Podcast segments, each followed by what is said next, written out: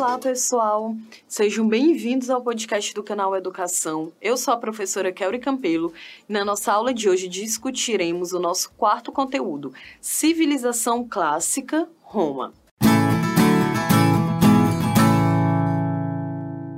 Vamos lembrar rapidinho o que discutimos nas nossas aulas anteriores. Aprendemos o que era pré-história, vimos também as principais civilizações da Antiguidade Oriental, ou seja, que se desenvolveram pelo Oriente Médio, e vimos também é uma civilização clássica que é a Grécia. Aprendemos que tanto Grécia quanto Roma são civilizações conhecidas como clássica.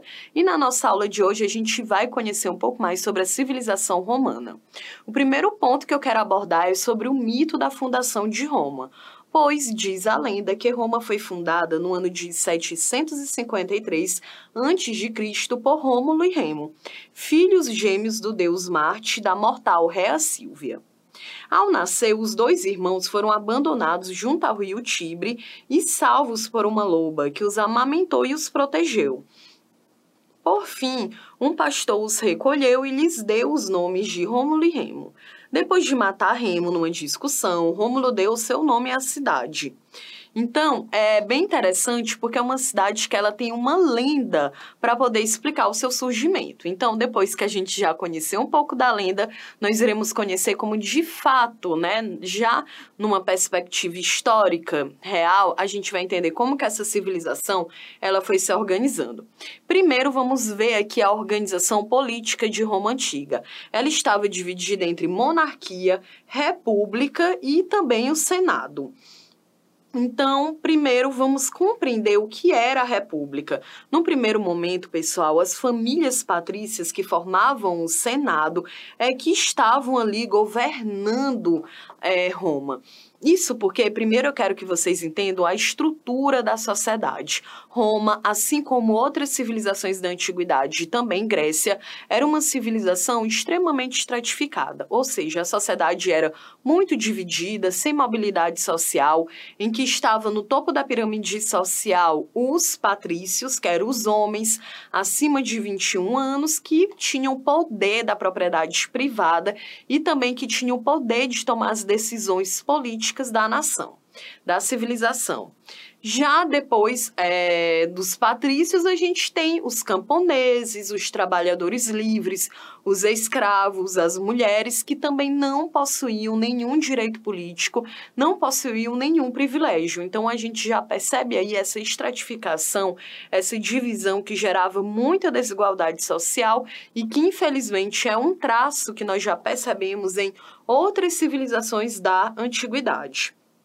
Então, ah, quando nós temos a monarquia, que no período lendário, Roma foi governada por sete reis que tinham poder absoluto, aos poucos, porém, esses reis deram lugar a outros monarcas violentos e tirânicos que desprezavam as opiniões do Senado. E o Senado, né, até interessante, porque é basicamente como funciona hoje também na estrutura política do país. Hoje, no Senado, a gente tem uma organização de deputados, de senadores, que são responsáveis por uma parte das decisões políticas da nação. E eu vou explicar de uma forma simples para vocês também poderem entender como era o Senado em Roma. Né? Então, nós tínhamos os patrícios, que basicamente tinham todas as decisões concentradas em suas mãos, mas eles também deveriam ali se submeter ao Senado, da mesma forma como acontece hoje na democracia brasileira, em que o executivo, né, ele deve se submeter ao Senado, então ao judiciário. É como se funcionasse dessa forma em Roma antiga, né? Por isso que a gente fala, gente, que Roma é clássica, porque ela também acabou deixando esse legado político para o Ocidente. Né? Um exemplo disso é o próprio direito, essa ideia do direito, do poder público, do que a gente acabou herdendo, se organizando aqui no Ocidente. Depois da monarquia, a gente entra na república e seus magistrados, em que as famílias patrícias que formavam o Senado, ou seja, os privilegiados, né, temerosos de perder seu poder diante da tirania dos reis, os expulsaram e proclamaram a república. E esta se baseava em três órgãos: o Senado, os magistrados e as assembleias. Um ponto que a gente precisa falar aqui é do trabalho dos escravos. Em consequência das guerras de expansão, os escravos em Roma eram muito numerosos. Não eram considerados seres humanos, mas sim propriedades, e, portanto, eram explorados e vendidos como mercadorias. Seu trabalho no artesanato e na agricultura era decisivo para a produção de bens necessários para a sociedade podiam comprar sua liberdade ou então serem libertados pelo proprietário. A partir do século II a.C., sucederam-se diversas rebeliões de escravos, como a comandada por Espartaco.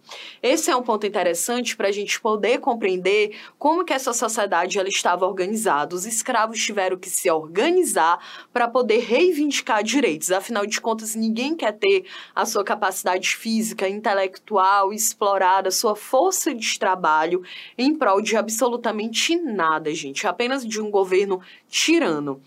E já que nós estamos falando aqui do trabalho dos escravos, a gente precisa falar do exército romano.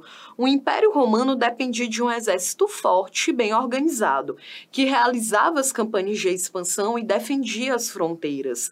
Os legionários eram a base do exército romano. A maioria deles eram voluntários, né, para a gente perceber como que a organização era feita em Roma.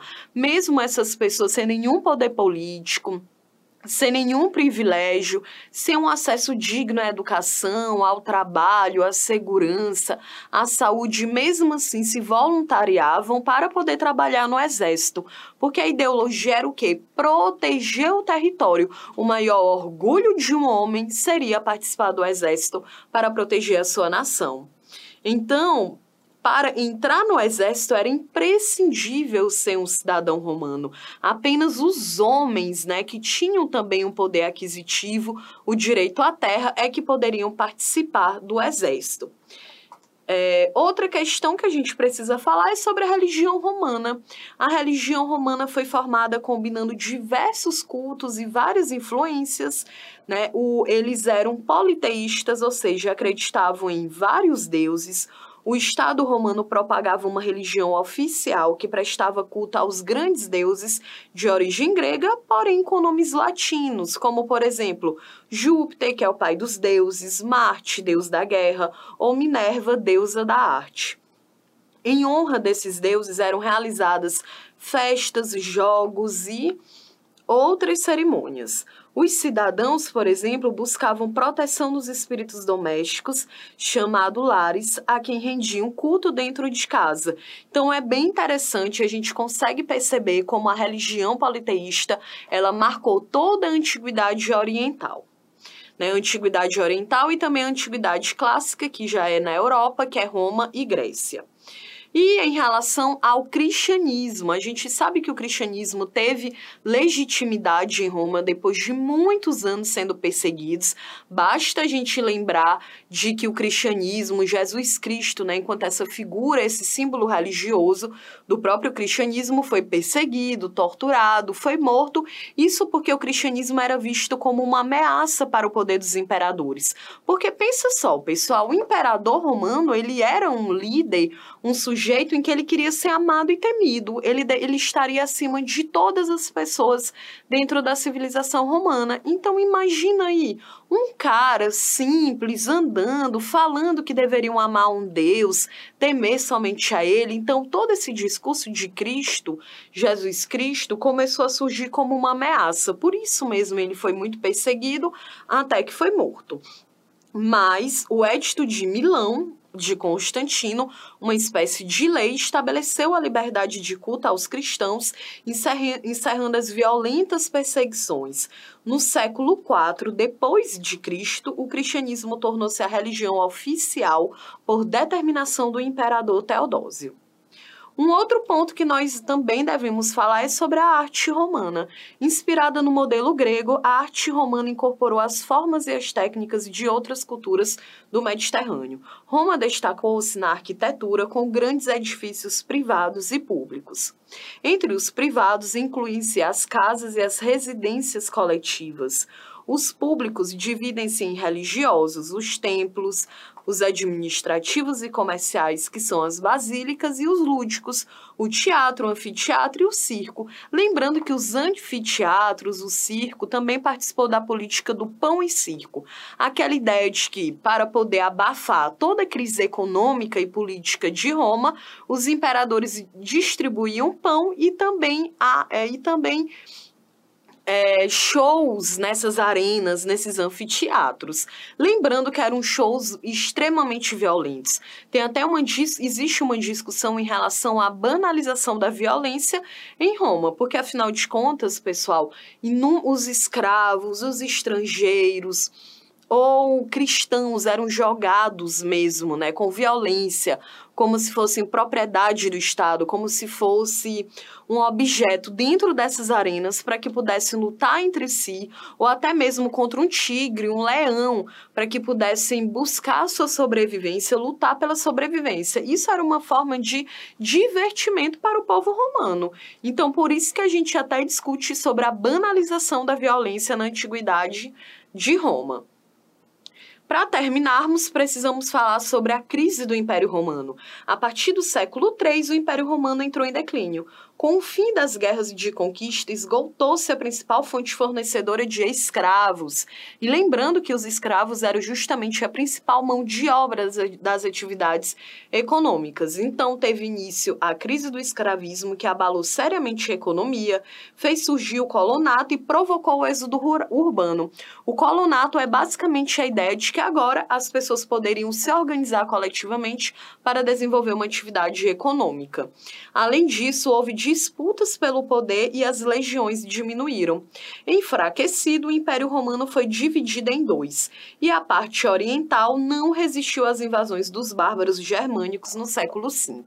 Então, olha só, o Império Romano foi dividido em dois o Império Romano do Ocidente, com capital em Roma, na Península Itálica, e o Império Romano do Oriente, com capital em Constantinopla, que hoje é na Turquia, atual Istambul, né? Na capital Istambul, na Turquia. Então, gente, só que no século V, a parte romana do Oriente não conseguiu superar as invasões germânicas e acaba de vez no século V. E é justamente nesse momento, quando o Império Romano do Oriente cai, que iniciamos a Idade Média, que já será o nosso próximo conteúdo.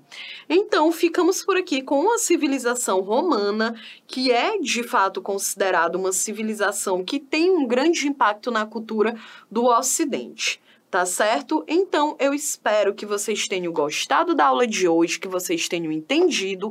Eu sou a professora Kelly Campelo e nos encontraremos na nossa próxima aula. Beijos e até mais!